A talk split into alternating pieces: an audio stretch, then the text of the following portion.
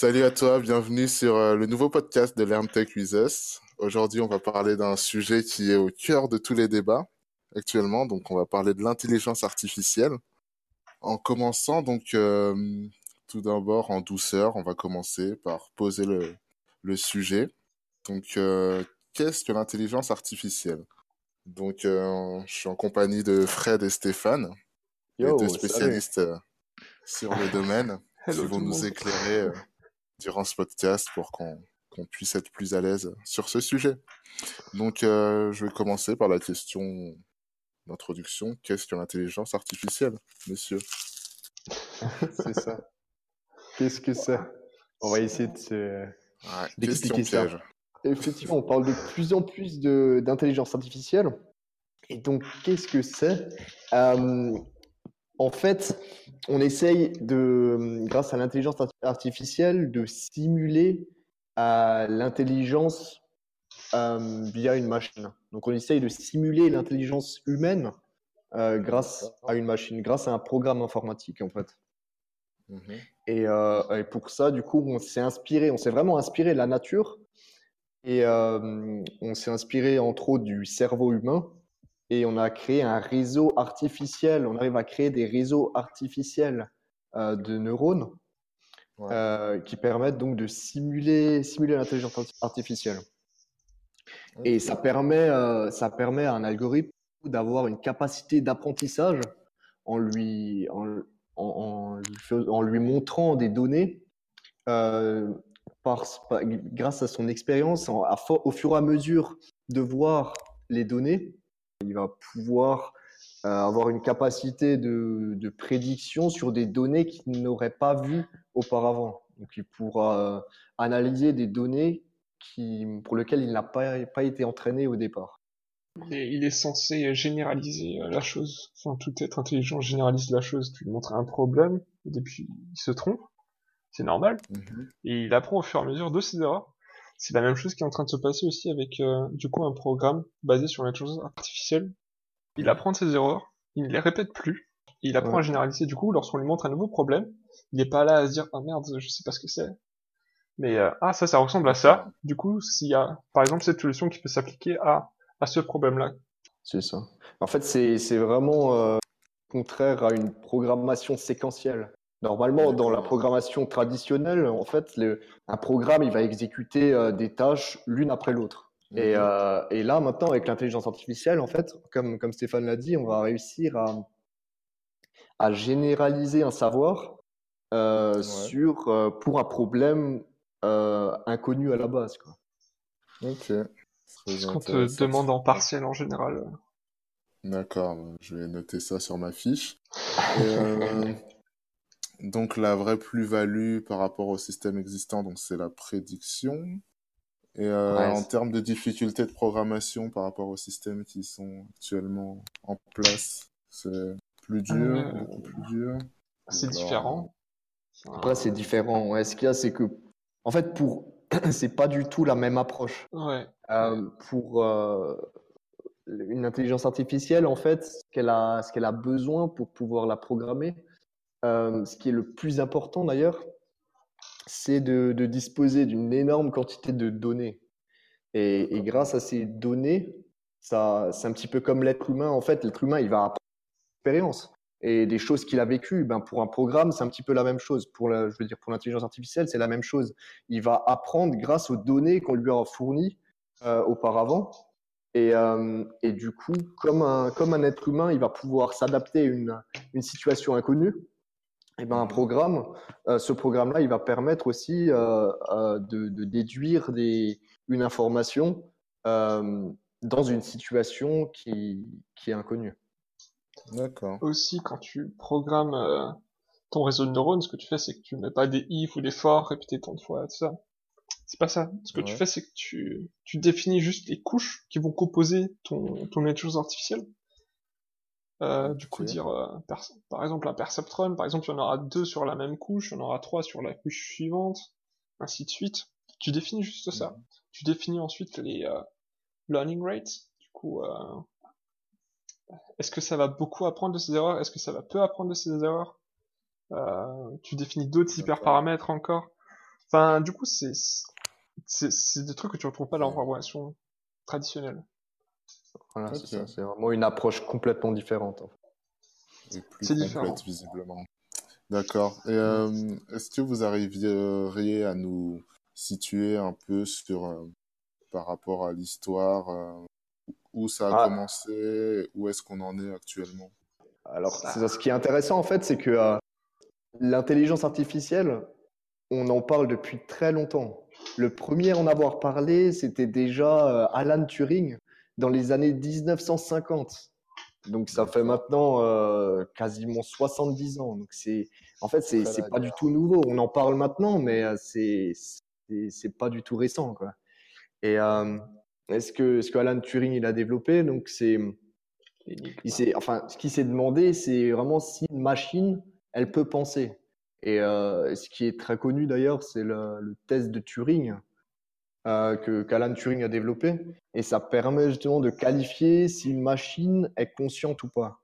Après, après c'est un, un test qui est assez critiqué par, euh, ouais, les gens dans le domaine aussi. Ouais, ça, ça existe depuis pas mal de temps déjà. Enfin, disons qu'en théorie, c'est pas vraiment forcément appliqué encore en industrie. Ça s'est fait euh, récemment. Parce que la théorie existe depuis très très longtemps. Il y a eu un, à un moment donné, c'était fait euh, où plein de personnes se sont intéressées à l'intelligence artificielle dans les 70, 80 comme ça, entre, mais euh, au final, euh, l'entraînement qui prend beaucoup de temps, les, la passe du nodédique qui doit être gigantesque, tout ça, bah au final, les résultats montrés par l'intelligence artificielle à ce moment-là, bah c'était pas, c'était pas là où ça devait être comparé à ses, à ses concurrents, on va dire, euh, d'un programme, d'un algorithme traditionnel. Et euh, ça, du coup, il y a eu un moment où personne s'y intéressait vraiment. Et là, récemment, en 2012, par exemple, il y a une compétition euh, tous les ans qui, qui se fait je sais pas où, mais euh, c'est fait avec ImageNet. Du coup, euh, on utilise des programmes, enfin, on se sert de programmes pour reconnaître des objets dans, dans des images. Par exemple, un humain, une voiture, un bus, un chat, un oiseau. Et jusqu'en 2012, tous ces programmes étaient faits genre programmation dure, pas d'intelligence artificielle. En 2012, en 2012 pardon, il y a une équipe qui sort une intelligence artificielle qui montre de meilleures performances que tout ce qu'il y a eu avant. Il y a eu un effet de mode. Du coup, maintenant, tout le monde utilise euh, l'intelligence artificielle pour ce qui est reconnaître, euh, reconnaître des objets euh, dans telle et telle, dans telle et telle photo. Et ça, c'est un effet de mode en ce moment. On parle pas mal. Et mais je pense que, ouais, pourquoi, enfin, c'est vrai, pourquoi est-ce que maintenant ça, il y a toutes ces compétitions et tout, et puis il y a, je veux dire, on en parle de plus en plus, c'est que euh, dans les années 70 et 50, enfin dans, dans le passé, on n'avait pas toute cette puissance de calcul aussi. On a, je veux dire, la, la technologie a énormément évolué depuis, et euh, mhm. du coup la puissance de calcul aussi. Donc c'est grâce à la, grâce à la puissance de calcul que euh, euh qu'on arrive à utiliser maintenant des, des algorithmes qu'on n'aurait pas pu dans les années, qu'on n'aurait pas pu utiliser dans les dans les années 70, quoi. Mm. En effet. Bah ouais, la GPU là, enfin c'est surtout essentiellement ça qui est utilisé durant l'entraînement, la GPU. Enfin là c'est c'est fou les performances que tu peux atteindre avec comparé à avant. Je connais pas les chiffres exacts, mais euh... mais là si tu si t'entraînes par exemple un réseau de neurones à convolution euh, à partir de mhm. rien, vraiment de genre qu'il apprenne de A à Z un, réseau, un réseau de neurones à convolution juste pour situer un petit peu, c'est un c'est un, un réseau spécial qui permet de qui est adapté plus pour le traitement des images. Bah, ce, genre de, ce genre de réseau, bah, ça prend deux semaines à être entraîné avec 4 GPU, avec une grosse, grosse base de données. Hein. Enfin, c'est des millions d'images. C'est pas genre juste une centaine ou des milliers. Ouais, c'est vrai qu'il faut énormément de temps euh, pour, pour développer euh, ce, enfin, pour entraîner ces algorithmes, euh, entraîner ces, ces, réseaux de neurones de sorte à ce qu'ils puissent être euh, suffisamment efficaces. Et, euh, et, donc, du coup, ouais, c'est vraiment, c'est, encore aujourd'hui, il faut beaucoup de temps. Donc, euh, après, dans le, dans le, futur, forcément, on va encore faire des, des, on va encore euh, améliorer la technologie, on va faire en sorte que les, les algorithmes puissent être plus, encore plus efficaces. Voilà, quoi, c'est, on est encore en, en pleine évolution en ce moment. C'est sûr que plus on aura du recul sur cette technologie et plus on sera performant. Ouais, exactement. C'est ça. C'est aussi grâce aux grandes entreprises comme Google, par exemple, qui développent euh, leur framework qui s'appelle TensorFlow. Ce, ce, framework, en fait, il permet, entre autres, enfin, c'est de, de, de, créer un standard, en fait, et de faire en sorte qu'il y ait de plus en plus de personnes qui s'y intéressent. On est tous contributeurs de la réussite de cette technologie. C'est ça, exactement. C'est très bien dit, Steve. Merci, merci. C'est mon métier. euh, donc, j'avais également une question qui peut intéresser les, les, auditeurs, puisque on sera tous concernés par cette technologie. Est-ce que on va être affecté directement de manière positive ou négative? Les deux ou, euh, Alors déjà, d'un point de vue positif, c'est cette technologie, elle apporte énormément. Euh, je pense qu'on peut, on peut essayer de citer quelques, quelques exemples déjà de où mhm. c'est que cette euh, technologie est implémentée.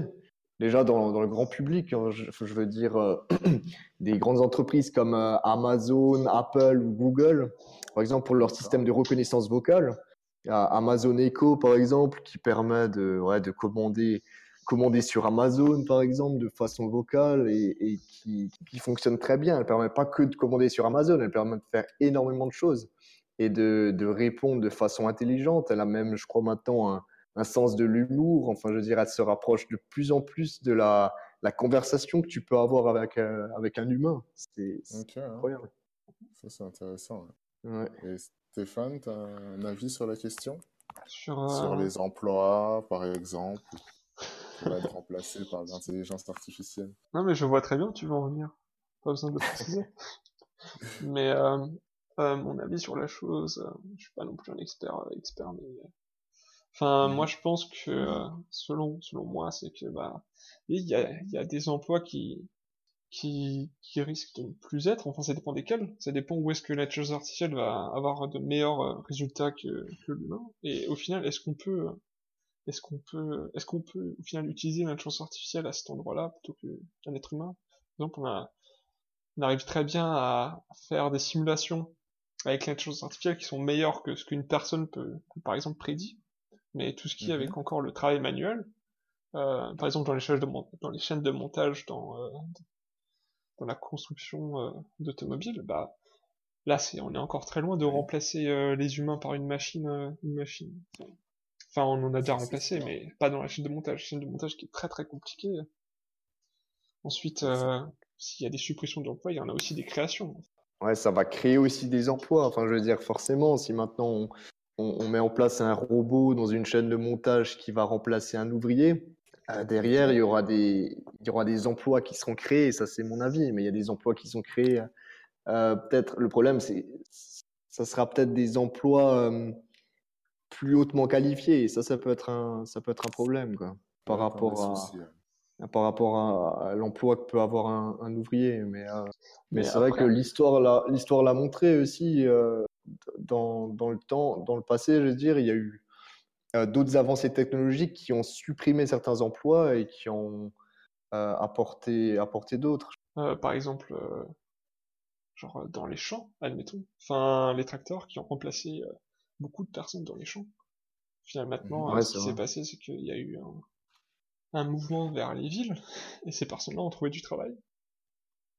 Enfin, après, pas forcément toutes, mais euh, au final, on s'adapte à la nouvelle venue. Mais tout dépend aussi de comment on utilise les technologies qui arrivent. C'est vrai que le développement du tracteur, les gens qui travaillaient dans les champs, maintenant, euh, il y a besoin de beaucoup moins de main-d'œuvre euh, pour travailler dans les champs. Et à la place, ben, c'est, je veux dire, ces personnes, elles travaillent euh, pour fabriquer ces tracteurs, par exemple, ou voilà. Enfin. Mmh, oui, c'est ça, les mécaniciens maintenant. Un exemple pertinent. Après, c'est vrai qu'il faut, faut savoir que c'est n'est pas une technologie qui est magique. Enfin, je veux dire, on va pas dire je claque des doigts et on met de l'intelligence et tout fonctionne super bien et tout. Enfin, je veux dire, euh, ce qui, ce qu'il y a, c'est que euh, pour euh, entraîner des réseaux de neurones, pour entraîner des, des, des, réseaux comme ça, il faut énormément de données. Il faut des, des millions et des millions de, d'images, par exemple, pour faire de la reconnaissance d'images de façon efficace. Et donc, le, le challenge, en fait, c'est vraiment de, déjà de récupérer toutes ces données et de, les de les travailler, de faire en sorte qu'elles euh, puissent être euh, apprises par un, par un algorithme. Et ça, c'est Voilà, ça, c'est encore le challenge aujourd'hui. C'est le plus gros défi, en effet. Bon, et bien, Stéphane, est-ce que tu as quelque chose à rajouter? Alors, si euh, on a éveillé ta curiosité sur le sujet, bah, je connais un cours qui est pas mal, justement concernant les réseaux neuronaux d'inconvolution, du coup orienté plutôt vision, comme le Fred l'avait précisé au début. Après, il y a aussi d'autres mhm. cours euh, sur d'autres euh, sites internet, mais il y en a un qui est vraiment pas mal, qui est basé sur le site Coursera, deeplearning.ai, réalisé par Andrew Ng, une grosse pointure dans le domaine. Et c'est un cours bah, qui, au final, expliquera euh, bien en détail et très bien aussi comment gérer, par exemple, un projet où on a euh, de l'intelligence artificielle qui qui euh, qui doit être qui doit être développée. comment est-ce qu'on va entraîner la vision qu'il va avoir avant de entraîner encore les données qu'il faut assembler pour l'entraînement? quelles sont les couches qui composent un réseau neuronal convolution? Plein de détails comme ça, très intéressants. C'est un cours qui est plus fait pour les débutants? Euh, bah, moi, je, moi, je trouve que ça. Alors, avoir une petite base avant sur qu'est-ce qu'un perceptron, ce genre de choses, ça peut être pas mal. Ça, c'est plus porté sur l'intelligence, sur euh, réseau neuronal convolution, si ça intéresse des personnes. D'accord, eh bien, n'en dis pas plus, Stéphane. Merci de nous avoir donné ce, ce partage de savoir qu'on postera peut-être en lien sous la vidéo, sous la, le fichier audio. Donc, en conclusion, si je vous ai bien écouté, donc euh, l'intelligence artificielle, c'est une technologie qui a beaucoup de potentiel sur laquelle on pourra s'appuyer dans le futur. Donc, c'est une chose positive pour nous tous. Donc, on va essayer de rester, de rester connectés pour, euh, pour comprendre euh, le fonctionnement en profondeur de cette technologie et y participer. Donc, si vous n'avez plus rien à dire, Stéphane et Fred, je vous dis à toi, auditeur, porte-toi bien et reste curieux. Ciao. Ciao, à la prochaine. Ciao, ciao.